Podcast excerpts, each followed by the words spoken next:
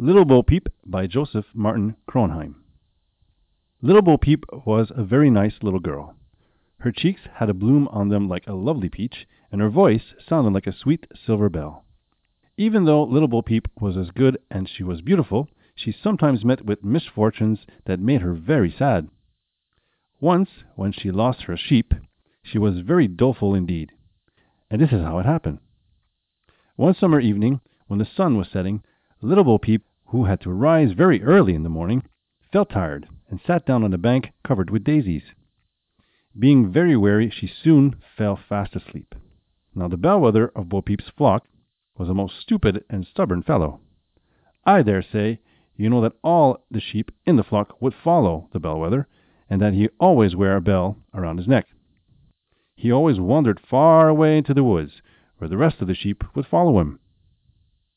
Finding Little Bo Peep asleep, tiresome fellow began by standing on his hind legs and making a great bow to a shadow before him on the grass.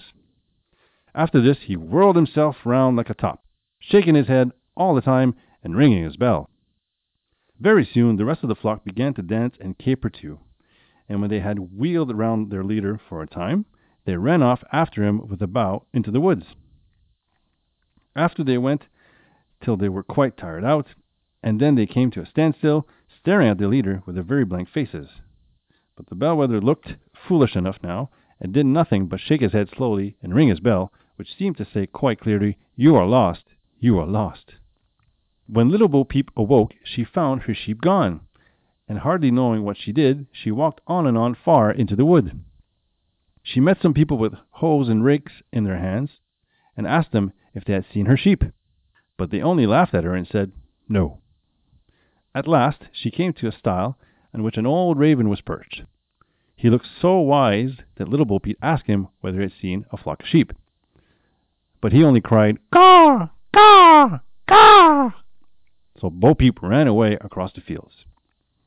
She wandered until nightfall, and being faint with hunger, was very glad to see a light just before her.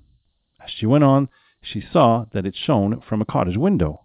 But when she came to the door, it looked so dark and dismal that she was afraid to go in. When a cross looking old woman came out and dragged her into the cottage, she made her sit by her son, who was very ugly, with a red, red face and red hair. The old woman told him that she had brought Bo Peep to be his wife, so Bo Peep, who did not like him at all, ran away when they were all asleep.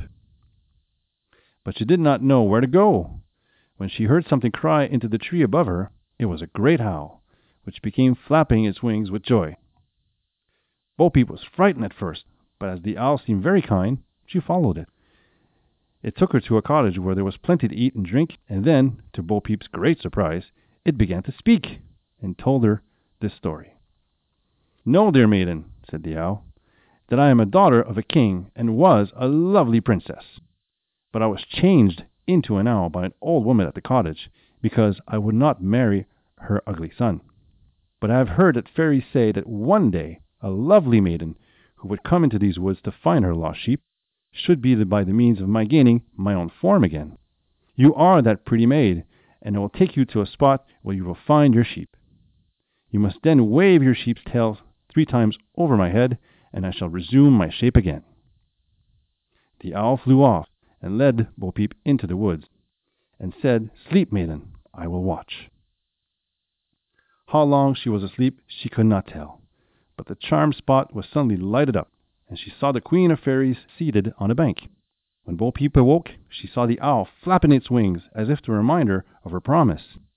So she waved the sheep's tails three times over her head, when she started the most charming princess that ever was seen.